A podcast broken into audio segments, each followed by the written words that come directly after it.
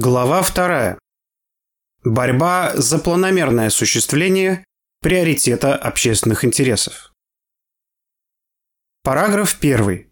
Непосредственно общественный характер социалистического производства. В чем прежде всего выражается коммунистическая природа социализма? Владимир Ильич Ленин говорил, цитата, «Коммунис значит общий, Коммунистическое общество значит все общее. Земля, фабрики, общий труд. Вот что такое коммунизм. Конец цитаты. Сноска номер 66. Ленин Владимир Ильич. Полное собрание сочинений. Том 41. Страница 314.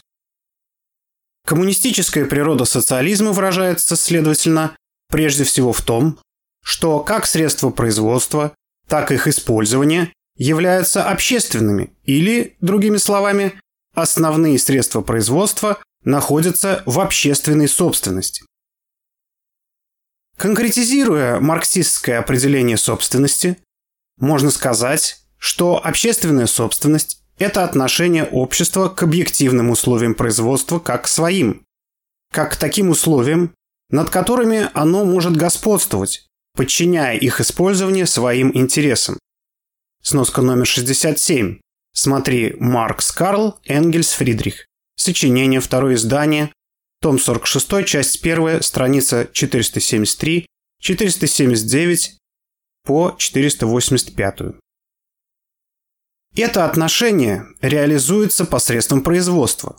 Другими словами, свое реальное бытие общественная собственность имеет в таком производстве, которое подчиняется обществу, то есть ведется в общественных экономических интересах.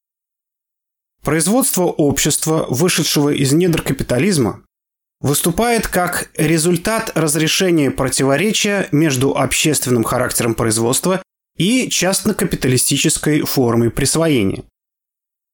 Будучи общественным, капиталистическое производство, цитата, не является непосредственно общественным, не представляет собой продукт ассоциации, распределяющий труд среди своих членов. Индивиды подчинены общественному производству, существующему вне их, наподобие некоего рока, а не общественное производство подчинено индивидам, которые управляли бы им как своим общим достоянием. Конец цитаты, сноска 68. Ленин, там же, страница 101. Социалистическое производство непосредственно подчиняется ассоциированным индивидам, их общественным интересам, и является поэтому непосредственно общественным. Поскольку оно является общественным, то есть поскольку все производственные процессы слились в один общественный производительный процесс, стали частями, элементами этого единого процесса, постольку подчинение такого производства общественным интересам требует сознательного согласования действий участников единого процесса и может быть поэтому только планомерным.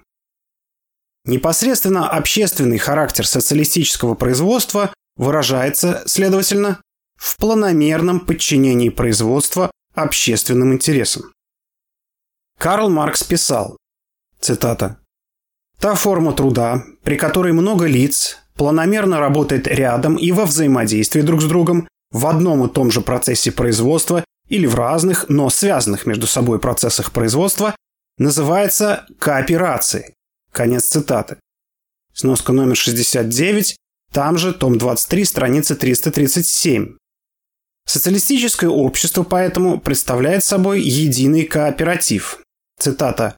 «Кооператив, — указывал Владимир Ильич Ленин, если он охватывает все общество, в котором социализирована земля и национализированы фабрики и заводы, есть социализм.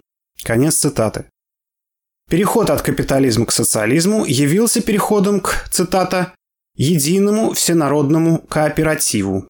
Конец цитаты, сноска номер 70. Ленин Владимир Ильич, полное собрание сочинений, том 36, страница 161-162.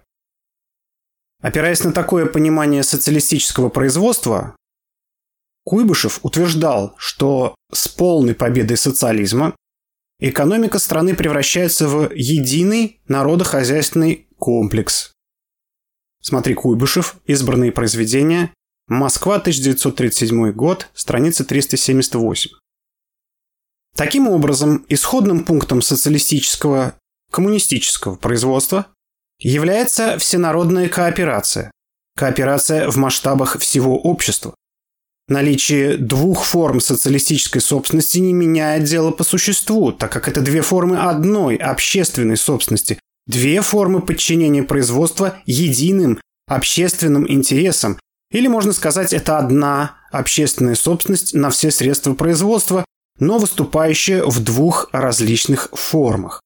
Сноска номер 71. При этом кооперативная собственность является формой общественной собственности, лишь при определяющей роли собственности социалистического государства.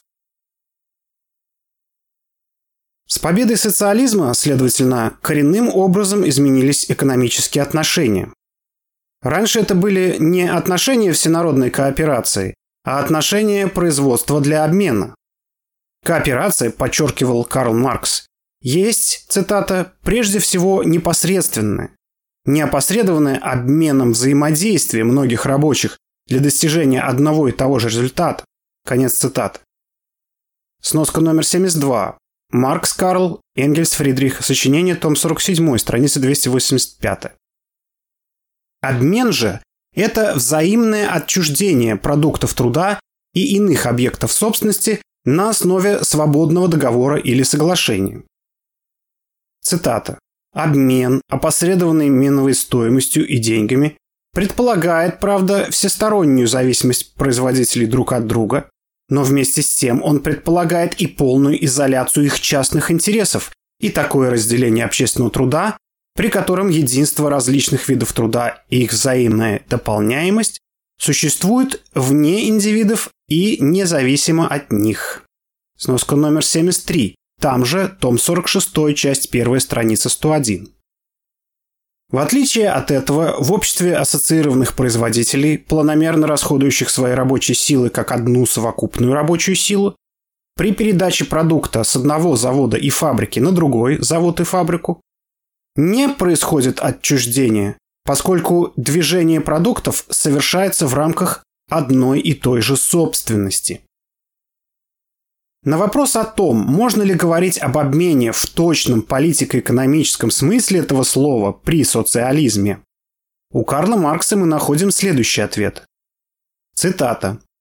В обществе, основанном на началах коллективизма, на общем владении средствами производства, производители не обменивают своих продуктов. Столь же мало труд, затраченный на производство продуктов, проявляется здесь как стоимость этих продуктов, как некое присущее им вещественное свойство, потому что теперь, в противоположность капиталистическому обществу, индивидуальный труд уже не окольным путем, а непосредственно существует как составная часть совокупного труда. Конец цитаты. Сноска номер 74.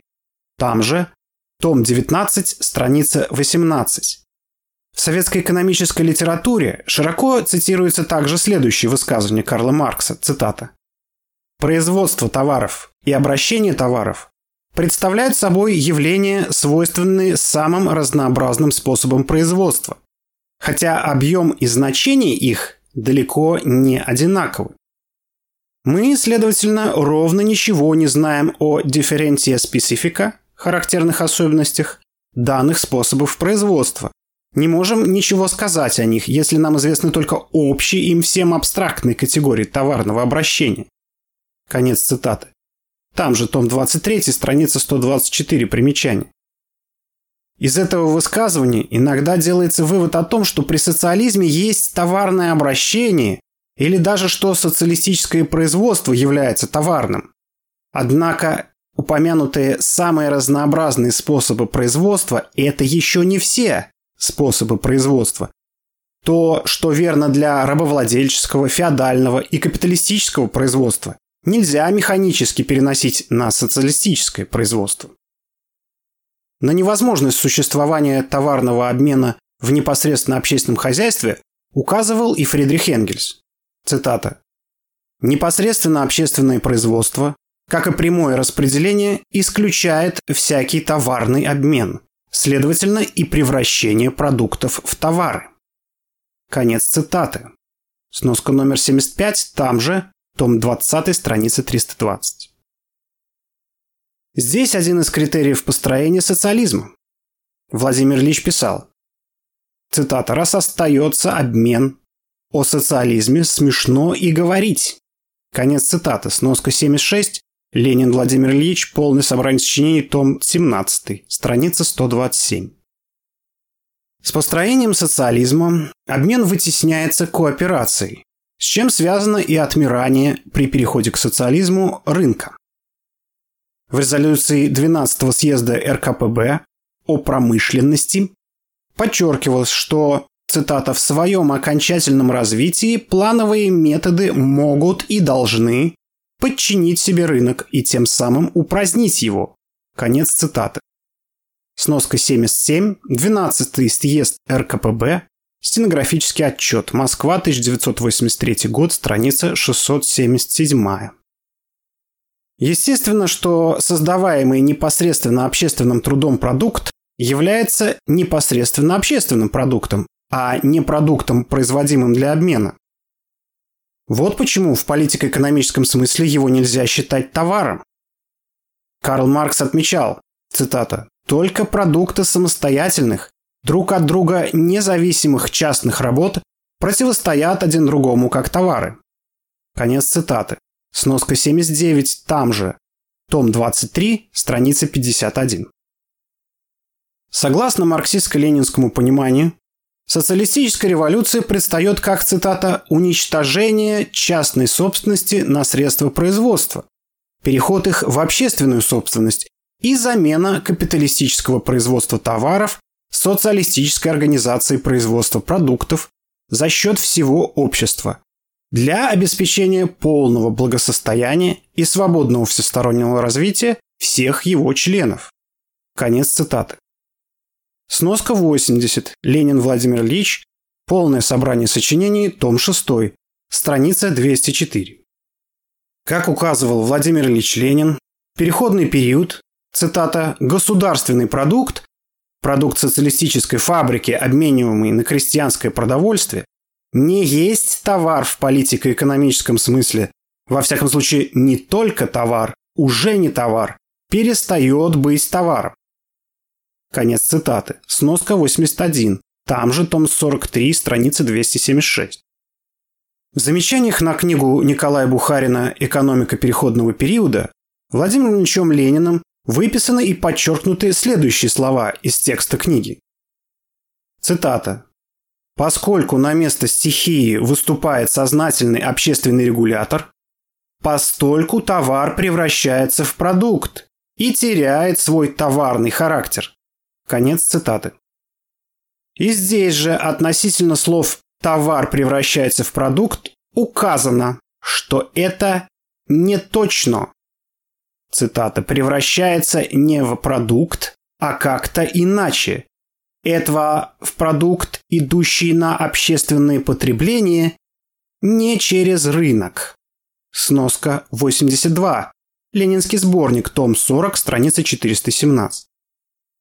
С завершением переходного периода завершается и процесс превращения товара в непосредственно общественный продукт, что является лишь более конкретным выражением завершения процесса построения социализма как первой фазы коммунистического способа производства непосредственно общественного по своему характеру. Поскольку в социалистическом производстве совершается непосредственно общественный труд по производству продукта в соответствующей непосредственно общественной форме, Карл Маркс закономерно характеризовал его как, цитата, «форму производства, диаметрально противоположную товарному производству». Конец цитаты. Сноска 83. Маркс Карл, Энгельс Фридрих. Сочинение, том 23, страница 104. Примечание.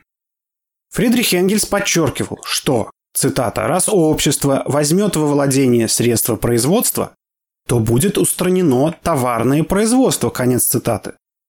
Сноска 84, там же, том 20, страница 294. Владимир Ильич Ленин высказывался не менее категорично. Он писал, цитата, «Для организации крупного производства без предпринимателей нужно уничтожение товарной организации общественного хозяйства и замена ее организацией общинной, коммунистической, когда бы регулятором производства был не рынок, как теперь, а сами производители, само общество рабочих. Конец цитаты.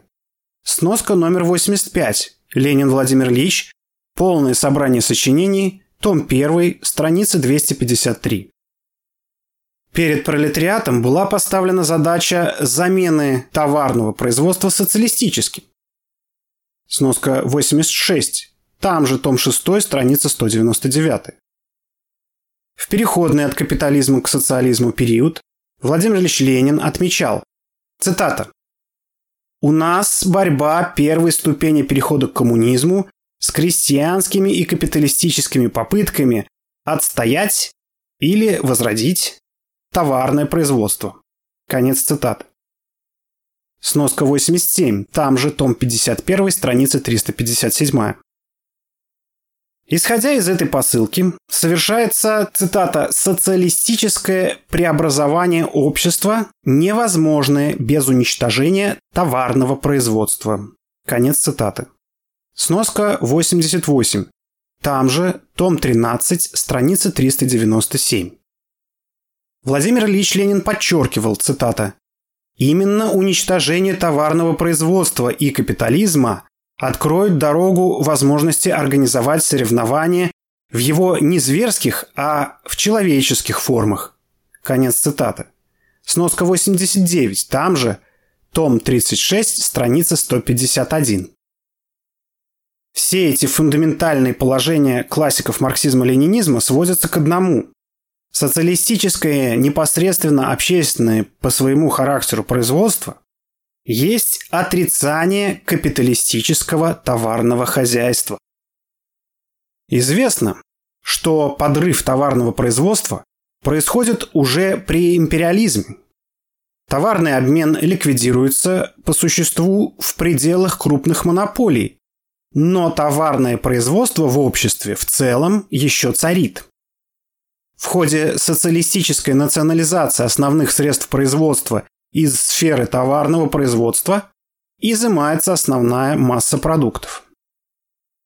В переходный период товарное производство используется пролетарским государством для восстановления разрушенных производительных сил.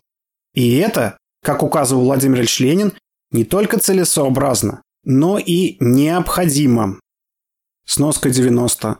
Смотри, там же том 43, страницы 57, 79, 228, 244, том 44, страницы 168, 215, 217, том 45, страница 112. По мере выполнения планов социалистического строительства сфера товарного производства неуклонно сужается. С победой социализма означающий превращение всей экономики в единый кооператив, в единую монополию, но обращенную на пользу всего народа, в непосредственно общественное, планомерно организованное хозяйство, товарная организация производства как таковая уничтожается. Капитализм, будучи товарным хозяйством на том этапе его развития, когда и рабочая сила становится товаром, строится, цитата, «на основе закона стоимости, который поэтому является основным экономическим законом капиталистического способа производства». Конец цитаты. Сноска 91. Смирнов. Экономический закон движения капитализма в «Капитале» Карла Маркса. Методология капитала Маркса и современная наука. Под редакцией Вякерева, Ленинград, 1984 год, страница 84. Подробнее об этом смотри Смирнов «Метод исследования экономического закона движения капитализма в капитале Маркса». Ленинград, 1984 год, страницы 103 по 107. Фридрих Энгельс разъяснял в антидюринге, что, цитата, «закон стоимости – основной закон как раз товарного производства, следовательно, также и высшие его формы капиталистического производства. Конец цитаты. Сноска 92. Маркс Карл, Энгельс Фридрих. Сочинение, том 20, страница 324. Понимаемый как закон товарного производства, закон стоимости не может быть законом общественного хозяйства, прямо противоположного товарному производству. В политико-экономическом смысле непосредственно общественный труд, затраченный на производство продуктов, не проявляется как стоимость этих продуктов. А если нет явления, то нет и его закона. Когда же говорят о законе стоимости при социализме, то, как правило, имеют в виду, что, цитата, «по уничтожении капиталистического способа производства, но при сохранении общественного производства определение стоимости остается господствующим в том смысле, что регулирование рабочего времени и распределение общественного труда между различными группами производства, наконец, охватывающая все это бухгалтерия, становится важнее, чем когда бы то ни было. Конец цитаты. Сноска 93. Там же, том 25, часть 2, страница 421. Смотри также том 19, страница 18-19. Нередко, говоря о законе стоимости при социализме, имеет в виду закон товарного производства, развивающегося из личного подсобного хозяйства рабочих и служащих, что имеет место в любой социалистической стране. В этом случае, когда производят превращение натурального хозяйства в товарное, Труд, овеществленный в продуктах, выносимых на рынок, действительно выступает как стоимость. Но он в этом случае не является непосредственно общественным трудом. Речь, следовательно, идет не о действительной стоимости во всем богатстве ее определений, которые она получает лишь в товарном хозяйстве, а об определении стоимости рабочим временем, о том, что планомерное регулирование рабочего времени в непосредственно общественном хозяйстве не только не исчезает, но является господствующим, и закон экономии рабочего времени получает адекватную форму своего выражения и полный простор для своего действия. Все эти выводы вытекают не из специфики социализма как первой, низшей фазы коммунизма, а из того, что и в своей низшей фазе коммунизм является коммунизмом, что социализм и коммунизм не представляют собой двух различных способов производства, а коммунистическое производство, возникая как отрицание капиталистического товарного хозяйства, является производством непосредственно общественным. Итак, если исходить из коммунистической природы социализма, он должен быть охарактеризован как непосредственно общественное хозяйство. Это понимание социалистического производства как целого выражающее коммунистическую природу социализма. Но именно поэтому оно является лишь правильным, достоверным, но также и односторонним, следовательно, не вполне истинным пониманием социалистического производства. Должен быть учтен, принят во внимание и его отрицательный момент. Конец первого параграфа второй главы.